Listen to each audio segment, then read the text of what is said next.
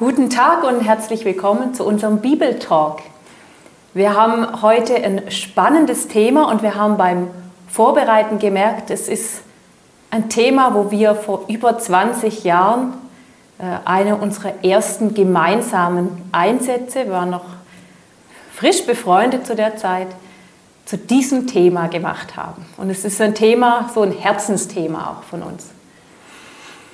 Genau, damals hat uns eine, eine Jugendgruppe in Basel gefragt, wir sind jetzt ja Christen, wir wohnen da Deutschland, Österreich oder der Schweiz. Und weshalb sollten wir uns da überhaupt noch mit dem Thema Israel beschäftigen? Natürlich, Israel kommt in der Bibel vor, ist historisch, aber hat das noch eine Bedeutung für uns heute? Genau. Was hat es mit Israel auf sich und hat Gott da wirklich ein Volk sich besonders erwählt? Und warum ist das Thema überhaupt für uns wichtig? Und wir haben gedacht, es ist natürlich ein, ein riesiges Feld. Wir können das auch nicht abdecken jetzt in einem Talk. Aber wir beginnen mal mit dem Grundlagentext, nämlich mit 1. Mose 12. Ihr wisst, im Buch Genesis, im ersten Buch Mose sind die ersten elf Kapitel Schöpfung und Urgeschichte und die Heilsgeschichte von Gott mit seinem Volk beginnt mit Abraham in 1. Mose 12 und zwar mit folgenden drei Versen. Das ist so wie ein, ein Programm auch für diese Geschichte Gottes mit seinem Volk. Der Herr sprach zu Abraham, geh aus deinem Vaterland und von deiner Verwandtschaft und aus deines Vaters Hause in ein Land, das ich dir zeigen will. Schon die Familie von Abraham hat sich aufgemacht, also die zogen ja schon aus, aus Ur in Chaldea und die kamen nach Haran und jetzt spricht Gott noch einmal zum Abraham. Er sagt, hey, ihr seid noch nicht am Ziel, mach dich nochmals aus und geh in dieses Land. Und dann weiter, ich will dich zum großen Volk machen und will dich segnen und dir einen großen Namen machen und du sollst ein Segen sein. Wer ein bisschen Hebräisch lesen kann, ihr seht, da steht das Wort Beracha. Also du sollst ein Segen sein. Und dann noch Vers 3. Ich will segnen, wieder diese Wurzel Barach, die dich segnen und verfluchen, die dich verfluchen.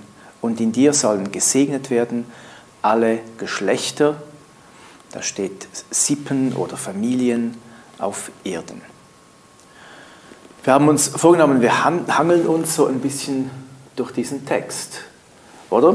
Und, äh, genau. Ich habe gerade, wo du den Text gelesen hast, gedacht, ich meine, vielleicht möchtest du was zum Abraham noch sagen. Ich meine, war der vertraut damit, dass Gott mit ihm geredet hat? In was für einem religiösen Umfeld hat er denn da gelebt? Gibt es da was, was für uns jetzt noch wichtig wäre? Oder war das so sein täglich Brot, dass da Gott mit ihm redet und ihm konkrete Dinge sagt? Nein, das ist überhaupt interessant, da, wenn ihr schon in Kapitel 11 schaut, ähm, wie, wie Gott eben diese Vorfahren von Abraham schon aus Ur in Chaldea herausführt. Und ihr müsst wissen, Ur in Chaldea, das war so ein Zentrum, der Schienverehrung des Mondgottes. Also Abraham kommt aus einer Kultur, in der der Mondgott eine spezielle Rolle spielt und dass er jetzt mit, mit diesem Gott, der dann auch der, der Gott Abrahams, Isaaks und, und Jakobs wird, vertraut wird, ist schon ein Ding. Und Gott spricht zu ihm und sagt, hey, zieh aus. Und für uns ist ja oft klar, wir sagen das Volk Israel, das Bundesvolk, das Volk des Ersten Testaments.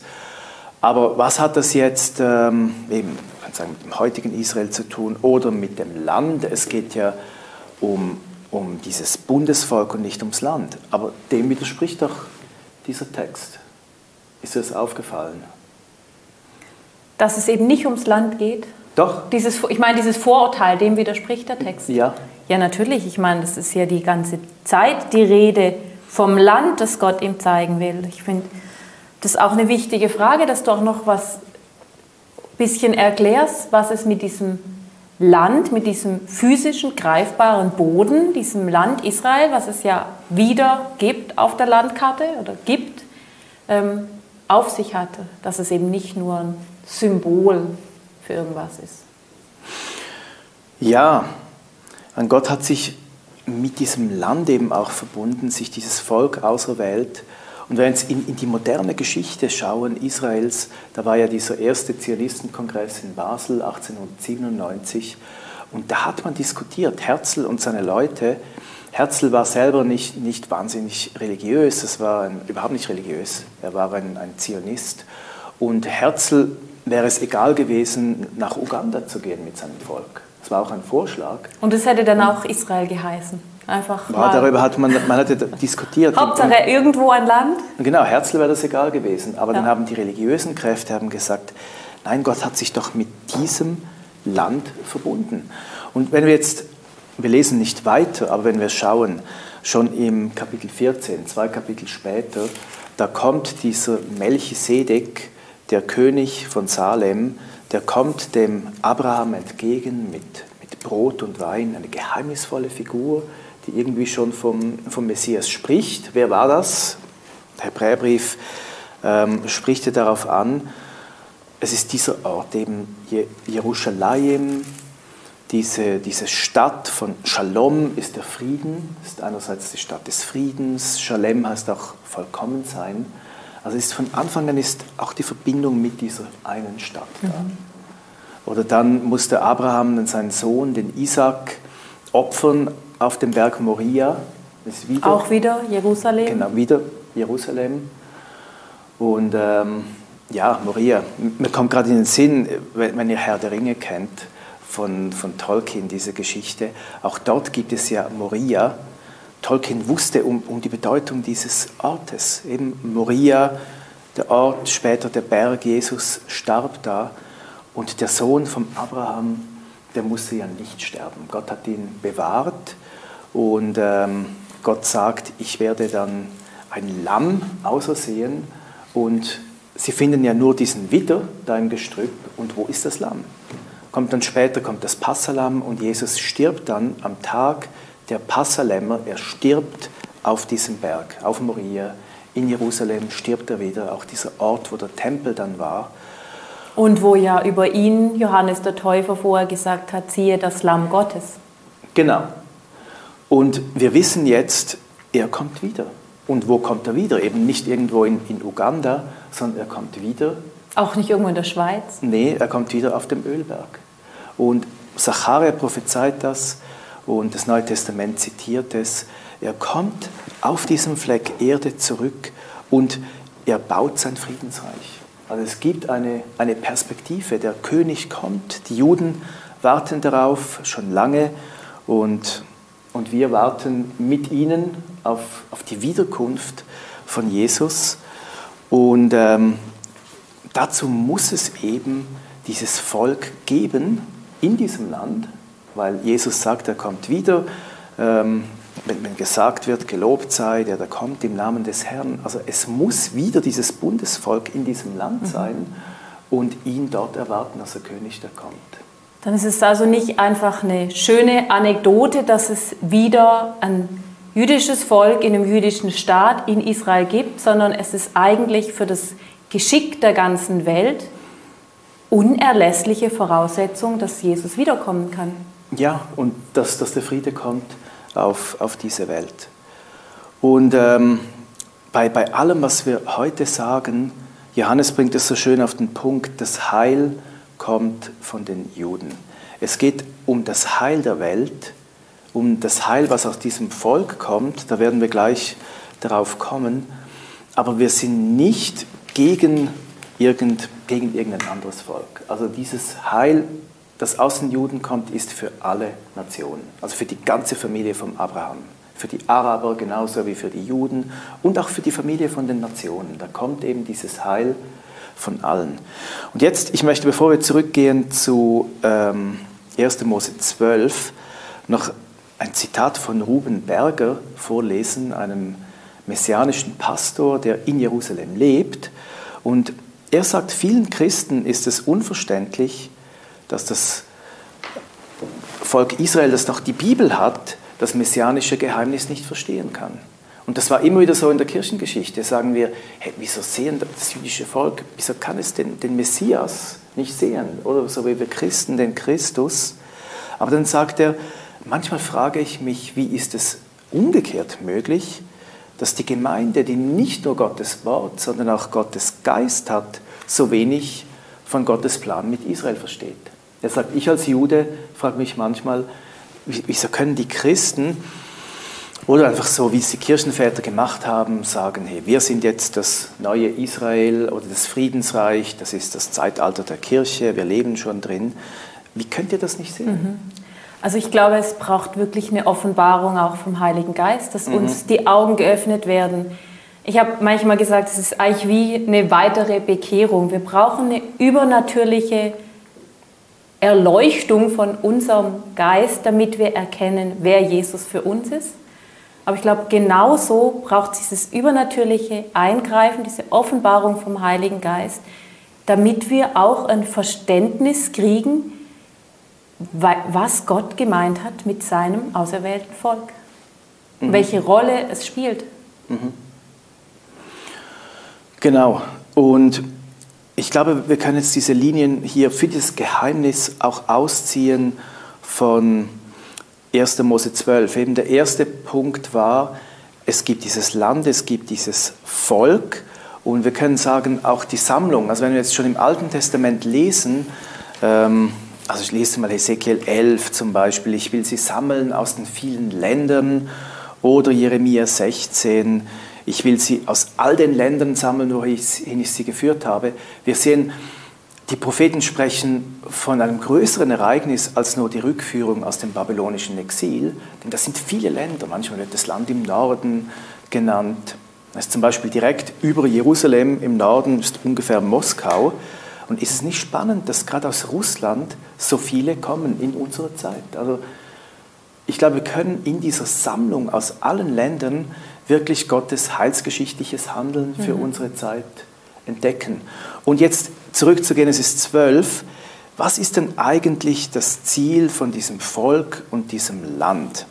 Wenn wir noch einmal diesen Vers anschauen, ähm, wir sehen auch die, die Folie noch einmal vor uns. Also Gott spricht zum Abraham, ich will dich zu einem großen Volk machen und will dich segnen. Das Erste, was Gott sagt über dieses Volk, ich will dich segnen, dir einen großen Namen machen und du sollst dein Segen sein. Mhm. Also es geht nicht einfach um ein Volk, sondern es geht um diesen weltweiten Segen. Und Der gebunden ist an dieses, diesen ersten, den Gott hier auserwählt hat, den Abraham. Genau. Und aus dem Abraham kommt der Isaac, aus ihm kommt der Jakob, der dann zu Israel wird, die zwölf Stämme. Und am Schluss kommt ähm, eigentlich der Israel, nämlich der Messias, in dem sich die ganze Berufung dieses Volkes bündelt. Und durch Jesus haben alle Nationen jetzt Zugang zum Heil. Und in diesen Segensstrom, der an Abraham gebunden ist. Genau, es geht in die Weite zu allen Nationen, geht es durch Jesus. Und wir gehen jetzt nicht darauf ein, aber Paulus bringt ja dieses Bild im Römerbrief, wo er sagt, wir aus den Nationen, eben wir aus der Schweiz, wenn er zuschaut aus Deutschland, Österreich, woher er auch kommt, wir alle, wir sind eingepfropft in diese Geschichte von Israel, in diesen Segenstrom. In diesen Segenstrom, ja, der angefangen hat hier. Genau. Und wir können uns jetzt natürlich überlegen, ist es das? Also war das historisch, dieser Segen, dass Jesus überhaupt kam? Hat es damit seine Erfüllung schon erlebt. Aber wie ich soeben gezeigt habe, es geht noch weiter. Es geht ja weiter, der Messias kommt noch einmal, es kommt dieses Friedensreich. Und Paulus schreibt im Römerbrief, auch wenn dieser Tag kommt, an dem sein Volk den Messias erkennt, er sagt, wenn ihre Verwerfung die Versöhnung der Welt ist, was wird ihre Annahme anderes sein als Leben aus den Toten? Also Gott sagt, in dem, was er macht mit seinem Volk, da geschieht Leben aus den Toten. Und was ist Leben aus den Toten? Also da war was tot. Es ist eigentlich Erweckung. Ja. Es müsste eigentlich der Schlüssel sein, auch zu einer Erweckung, die die sichtbar und spürbar wird und Einfluss hat auf, unser, auf unsere Gemeinden, auf unser Leben. Genau. Und jetzt, ich denke, viele von, von euch, die ihr zuschaut, weshalb schaut ihr so einen, einen Bibeltalk an? Weil euch das interessiert. Ich denke auch, weil ihr eine Sehnsucht habt nach dem Kommen dieses Reiches. Dass Frieden kommt, dass Erweckung kommt. Jesus sagt, das Ende dieses Zeitalters ist die Ernte. Wir erwarten, dass, dass da wirklich nochmals eine Ernte kommt, eine Erweckung, da leben wir doch drauf hin. Und wenn das stimmt, dass eben das Handeln Gottes mit der Welt auch abhängig ist von seinem Handeln mit seinem Volk, dann wäre das doch ein Schlüssel. Das heißt, dann müsste es in unserem Interesse sein, dass Gott weitermacht mit dieser Geschichte mit seinem Volk. Ja, dass er mit dieser Geschichte ans Ziel kommt. Mhm. Und schauen wir doch kurz ähm, in diese Geschichte. Wir wollen heute so auch ein paar Rückblicke machen und, und uns überlegen. Es ist so ein bisschen natürlich äh, metaphysisch. Ihr könnt es so sehen oder, oder könnt es auch nicht so sehen. Schreibt uns auch, was ihr darüber denkt. Aber wenn das stimmt, das, was Gott macht mit seinem Volk, Auswirkungen hat auf die Nation, eben dass sogar Bewegungen Gottes in der Nation geboren werden, dann müsste man das doch ablesen können an der Geschichte. Sowohl im Positiven wie auch im Negativen. Ja, und also wir bleiben jetzt mal beim, beim Positiven oder beim, beim Segen. Ähm, Gottes Zeigen, Zeiger an der Weltenuhr Israel, hat Derek Prinz jeweils gesagt. Hatte das Einfluss, fragen wir uns jetzt, wir haben von 1897 gesprochen, nach dieser Geburtsstunde ähm, des modernen Zionismus, Herzl ist da in Basel und es gab schon im ausgehenden 19. Jahrhundert diese Immigrationswelle nach Israel und, und seit da halten sie an. Hatte das jetzt einen Einfluss auf die Welt? Oder denken wir am Ende des 19. Jahrhunderts, da wurde Ifrit wieder neu belebt als gesprochene Sprache. Hebräisch war ja eine Sakralsprache. Ja, die man über, nicht im Alltag gesprochen hat. Über viele Jahrhunderte hatte das einen Einfluss. Jetzt, wenn wir in die Erweckungsgeschichte schauen, wir haben gesagt, Erweckung kommt daraus, die großen Erweckungen, Historiker sagen sogar, die größten Erweckungen der Kirchengeschichte, die fanden kurz nach 1900 statt. Also denken wir an die Azusa Street in Los Angeles, 1906 bis 1909. Kurz vorher die Erweckung in Wales, mhm. dieser gewaltige Aufbruch.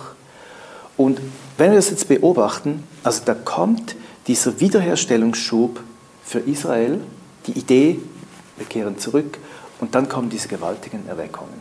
Können wir da einen Zusammenhang sehen? Ja oder nein? Der nächste Schub, 1948, da wird die Propheten sagen, eine Nation kann sie an einem Tag geboren werden.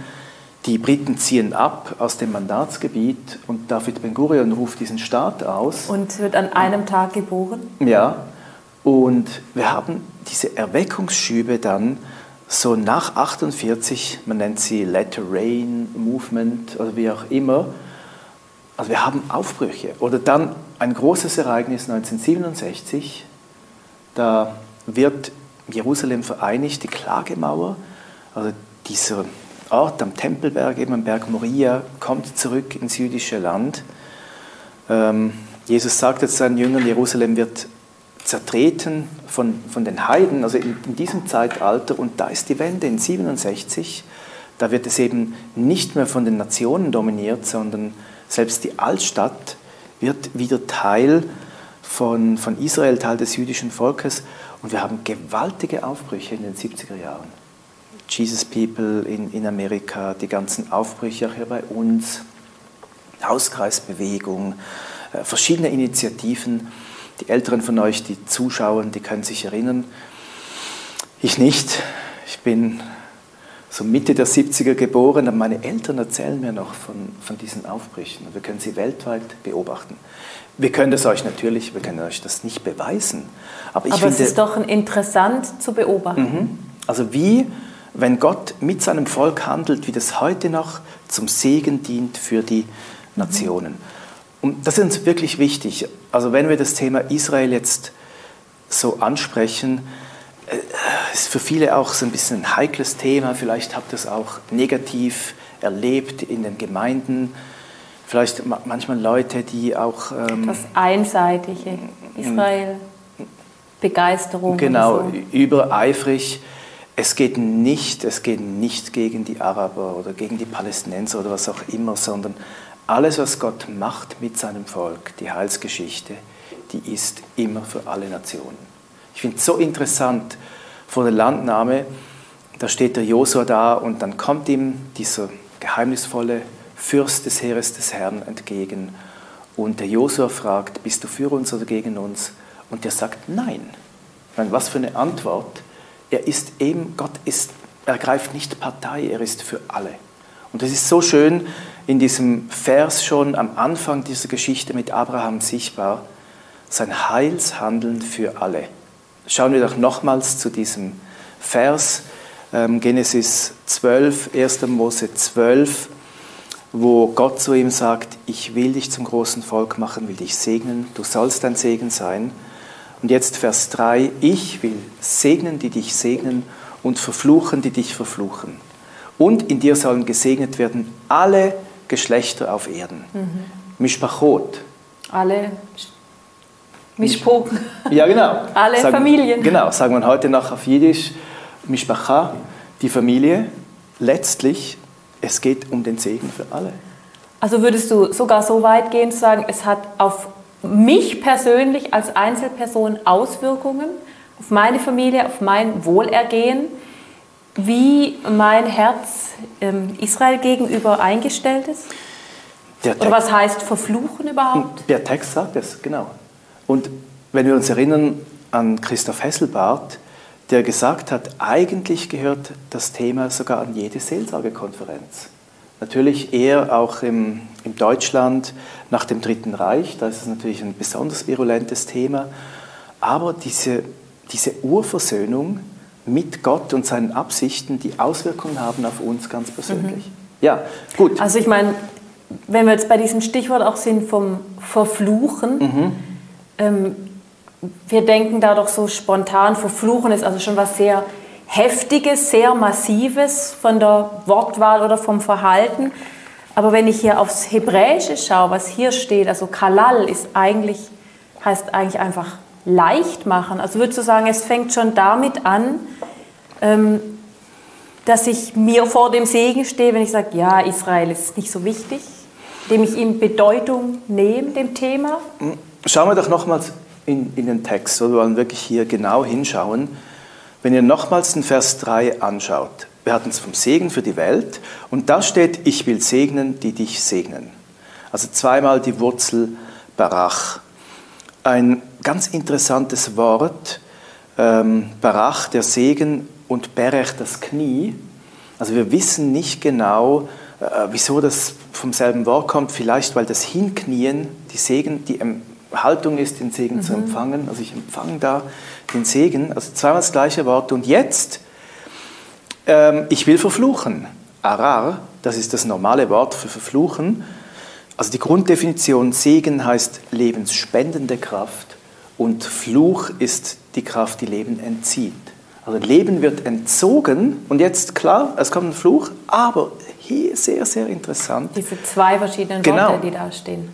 Weil auf Deutsch ist es gar nicht sichtbar. Es heißt nicht einfach, wenn du Israel fluchst, also wenn du quasi negativ redest und, und Verwünschungen aussprichst, sondern ein Fluch, also Leben wird entzogen demjenigen, der dich kalal, wie du leicht gesagt macht. hast, leicht macht. Jetzt auf Ifrit im, im heutigen Israel, wenn du sagst zum Beispiel, oh, die Aufgabe ist total einfach, kal. dann sagst du kal, ja, einfach kal, ja. Also es ist auch äh, nicht so gewichtig oder schwer, oder? Man kann sagen, nicht schwer, aber auch nicht so bedeutungsvoll. Nicht so bedeutungsvoll. Das heißt, wer. Nicht so kostbar. Ja, genau. Wer die Geschichte Gottes als nicht so bedeutungsvoll einstuft, wie sie ist, mhm. der ist nicht im vollen Segenstrom des Lebens drin. Das ist eine krasse Aussage. Das ist ziemlich provokativ, wenn mhm. du das so öffentlich sagst. Ja, ja, es ist ein heißes Eisen, was wir heute da besprechen. Oder wir können es natürlich positiv deuten, wenn du eben diese Heilsgeschichte Gottes mit seinem Volk, die nicht zu Ende ist, sondern weitergeht, mhm. wenn du dir das Gewicht beimisst oder den Platz gibst, den Platz gibst, der dieser Geschichte gehört, dann kommst du in einen vollen Segensstrom. Ja. Das ist eigentlich sehr motivierend. Genau, das ist sehr motivierend. Jetzt, ähm, ich weiß gar nicht so, sollen wir mal mit dem vielleicht weniger motivierenden anfangen? Ja, also ich finde so diese Negativbeispiele aus der Weltgeschichte, wo sich Nationen gegen Israel gestellt haben, also Israel Leben entzogen haben oder ihm die Bedeutung genommen haben und dann von Auswirkungen, sichtbaren, politischen, nationalen Auswirkungen getroffen wurden, die finde ich persönlich schon sehr hilfreich, weil sie öffnen einem so die Augen, dass es eben geschichtlich auch messbar oder ablesbar ist. Meine, wir haben ja viele Jahre in Basel gewohnt. Vielleicht können wir mit diesem Beispiel aus Basel anfangen. Ja, das, das finde ich sehr eindrücklich, weil man sieht ja in Basel, am Basler Münster, diese großen Metallklammern, die die Risse im Gebäude zusammenhalten, wo das große Erdbeben Basel eigentlich ziemlich zerstört wurde, 1356. Und wenn wir sagen, das ist aus, gibt Auswirkungen, man hat damals Auswirkungen gesehen, die man auf ein konkretes Ereignis zurückgeführt hat. Genau, ihr seht hier auf der Folie 1356 das große Erdbeben in Basel und sieben Jahre vorher, 1349, wurden in Basel alle Juden auf der Rheininsel bei der Birsmündung verbrannt. Das, ähm, Ohne Gerichtsurteil. Ein, ein schreckliches Ereignis aus, aus der Geschichte ich, bei, bei, der Birsmündung, das, das muss ich noch kurz erzählen, wir haben uns da eigentlich, unsere Beziehung hat da angefangen, nicht? Genau an diesem Ort in Basel. Wir haben zum ersten Mal über unsere Gefühle gesprochen an dieser Bürsmündung am Rhein. Wir haben da gewohnt. Und als wir da gesprochen haben, da habe ich so tiefen Frieden erlebt. Und ich habe an diese Stadt, ich habe gedacht, diese Stadt Jerusalem, eben die Stadt, die Gott baut, die ist nach diesem Frieden benannt. Und ähm, kommt mir jetzt gerade so in den Sinn, da ist, war für uns dieser tiefe Friede, aber es ist eben auch dieser Ort dieses gräulichen Geschehens mhm. gewesen, damals in, in der Geschichte. Und zwar war die Pestzeit und ähm, da hat die Schweiz, das war ein unrühmliches Blatt, die Rolle der Schweiz. Da wurde nämlich in Schloss Chillon wurde ein Jude so lange gefoltert, bis er zugegeben hat, dass die Juden die Brunnen vergiftet hätten und was zum Ausbruch der Pest geführt hätte. Natürlich ähm, völlig ähm, unwahr, aber unter den Qualen der Folter hat er das wohl gestanden, so wird es gesagt. Und dann von Schloss Chillon aus, also aus der Schweiz aus, da ging auch dann diese Welle der Verfolgung. Also es gab nur schon ähm, hier auch in der Schweiz eben, es gab dieses Pogrom in Basel, es gab auch ein, ein Pogrom in, in, Zürich. Und 1349 wurden alle, eben ein Jahr nach 48, wurden alle Basler Juden zusammengepfercht da auf diese, auf diese Insel und ähm, wurden da verbrannt. Und man hat tatsächlich einen Zusammenhang gesehen. Sieben Jahre später kommt das Erdbeben. Es sind sieben Jahre. Ähm, ich, ich war da bei einem Vortrag mal von einem Historiker in Basel und ich habe das auch gelesen. Ich lese euch das vor, äh, was ein Historiker schreibt. Vielleicht sah so mancher Zeitgenosse das Unglück als Strafe für das Pogrom an der jüdischen Gemeinde an, zu der man sich während der Pestepidemie am 16. Januar 1349 hatte hinreißen lassen. Jedenfalls verordnete sich die Stadt aufgrund des Bebens eine kollektive Buße und allgemeine Enthaltsamkeit. Die Zurschaustellung von Überfluss wurde untersagt, verboten waren jegliche Hoffart, auch ziert von Gold, Silber, Samt und Seiden, auch aller Überfluss der Kleidung. Also scheinbar hat die Stadt Basel ähm, dieses Erdbeben als Gericht gedeutet. Eben, wir wissen nicht genau, wie, wie stark das wahrgenommen wurde als Gericht für diese Ausrottung der Juden in der Stadt. Man hat die Juden dann wieder zurück eingeladen. Mhm. Man braucht ja Geld, muss man sagen. Um die Stadt wieder aufzubauen. Mhm. Und, ähm, aber wirklich ein, ein sehr dunkles Kapitel. Aber damals, die Leute haben es gesehen. Also mhm. Historiker sagen, man, man sah diesen Zusammenhang von eben Antisemitismus. Also man vergreift sich an dieser Heilsgeschichte Gottes. Natürlich ganz krass, nicht nur leicht nehmen, sondern wirklich, wirklich, Leben wirklich. zerstören. Ja. ja. Und da kommt ein, ein Fluch, mhm. kommt zurück. Ist das, ist es möglich? Ich meine, man sieht es ja durch die ganze Weltgeschichte. Ich meine, es war jetzt ein sehr konkretes, mhm. greifbares Beispiel, aber auch so im Großen. Ich meine, wenn wir anfangen, so diese erste Unterdrückung von, vom jüdischen Volk in der Bibel bei, nach dem Tod von Josef dann in Ägypten, schon da kann man ja sehen, nach dem Auszug vom Volk Israel aus Ägypten, dieser ägyptische Prachtstaat, der so bedeutend war, ist eigentlich auch in die Bedeutungslosigkeit gerutscht. Nach und nach, ja. Wir wollen jetzt auch vorsichtig sein bei diesen historischen Vergleichen, weil sie ja immer auch ähm, einseitig sind, ein bisschen spekulativ. Aber man, auch später in der Bibel selber, oder wir haben noch Belsazar, zum Beispiel in Daniel 5, also zur Zeit des zweiten Exils, und er spottet über Gott, also er flucht über die Tempelgefäße, missbraucht sie. Und dann heißt es so lakonisch kurz, er starb in derselben Nacht. Ja. In Daniel 5. Oder Haman, der Prototyp des Antisemiten, oder? In Esther 7, findet den Tod am Galgen. Und andererseits Cornelius, ein, ein, ein Vertreter der Nationen in der Bibel, der so reich gesegnet wird, mhm. weil er die, das sieht eben die Gewichtigkeit dieser Geschichte Gottes mit seinem Volk.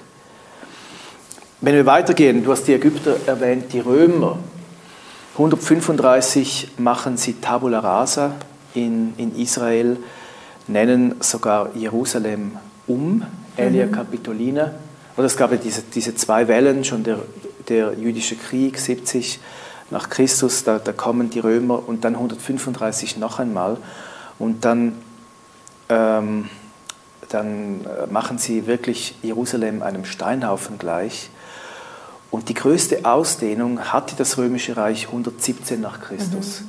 Und 135 eben diese Umbenennung, dieser Höhepunkt, dieser Höhepunkt der Verfolgung. Und dann geht es kontinuierlich bergab mit dem Römischen Reich. Es ist nicht von heute auf morgen, über die Jahrhunderte, aber so den Zenit hat das Römische Reich, mindestens was die Ausdehnung anbelangt, vorher überschritten. Mhm. Oder schauen wir dann ähm, Spanien an, oder Weltmacht Nummer eins, und dann 1492 die Inquisition und Spanien verliert an Bedeutung. Und denken wir auch schon früher, ähm, eben Europa, wir haben von dieser Verfolgung gesprochen, dann, dann auch diese, die Kreuzzüge schon früher, mhm. um, um 1000 und dann kommt der Hundertjährige Krieg. British Empire, Weltmacht Nummer 1 und wie lange? Bis im Ersten Weltkrieg noch Weltmacht Nummer 1, dann kommt die ganze Weißbuchpolitik, die die Briten kontrollieren die Einwanderung nach Palästina. Und geben viel vom eigentlichen Land den anderen Ländern ringsherum. Ja, und verlieren massiv an Einfluss dann nach dem Zweiten Weltkrieg. Der Zweite Weltkrieg, Deutschland, Naziregime, sie lassen Juden auf Juden schießen und das ist die Folge davon. Es schießen Deutsche auf Deutsche. Also in der zur Zeit von der DDR? Ja, zur Zeit von der deutsch-deutschen Grenze. Von der ja. DDR. Aber ich meine, vielleicht gibt es noch ein paar positive Beispiele. Ja, gerade Deutschland. Ich denke, Konrad Adenauer, der, der Kanzler nach dem Krieg, ein Freund der Juden, muss man sagen. Deutschland hat die Hausaufgaben gemacht, hat so viel Buße getan und sich entschuldigt. Und gerade Adenauer, der sich so entschuldigt hat bei, bei Israel, beim jüdischen Volk, und dann, wir sehen das Wirtschaftswunder in den, in den 50er Jahren. Und, und wir sehen, wie, wie Deutschland schnell wieder aufgebaut werden konnte. Und ähm, wir sehen positive Beispiele, sicher auch die Rolle der USA nach dem Zweiten Weltkrieg, als, als Freunde auch des jüdischen Volkes. Ähm, ja, wir, wir sehen sie im, im Großen und die Frage ist jetzt natürlich, eben, wir, wir, haben gesagt in der Bibel, wir, wir sehen die positiven Beispiele im Kleinen wie ein, ein Cornelius. Sehen wir die, die positiven Beispiele auch in, in unserem Leben? Denkst du, das ist, ist eine Realität? Ich würde schon sagen, das ist eine Realität, weil es ist, es ist dieses ganze Bild von Gottes Wirken, was wir brauchen, damit auch bei uns in unserem Leben was im Gleichgewicht kommt. Aber ich kannst du auch noch ein bisschen konkret sagen, was, was heißt denn überhaupt jetzt Israel segnen für mich als Einzelperson? Ich meine, dass ich eine Sicht habe mhm. und ja, offen bin, um die Zusammenhänge verstehen und eine ausgewogene Lehre, auch eine gesunde Lehre zu haben, mhm. Wie Gott mit Israel handelt. Mhm. Wir kennen natürlich, also wir haben jetzt die, die Beispiele von von Buße erwähnt, oder gerade Deutschland, dass, dass, dass sich der Geschichte sehr bewusst war. Wir, wir können das erleben, auch im Kleinen. Wir haben damals, das ist ein kleines Beispiel aus unserer Zeit im, im Pfarramt, wir waren in der Nähe von Gießenhofen und da gab es auch ein, ein, Judenpogrom im Mittelalter und ähm, wir, sind, wir wussten nicht genau, was die Umstände waren.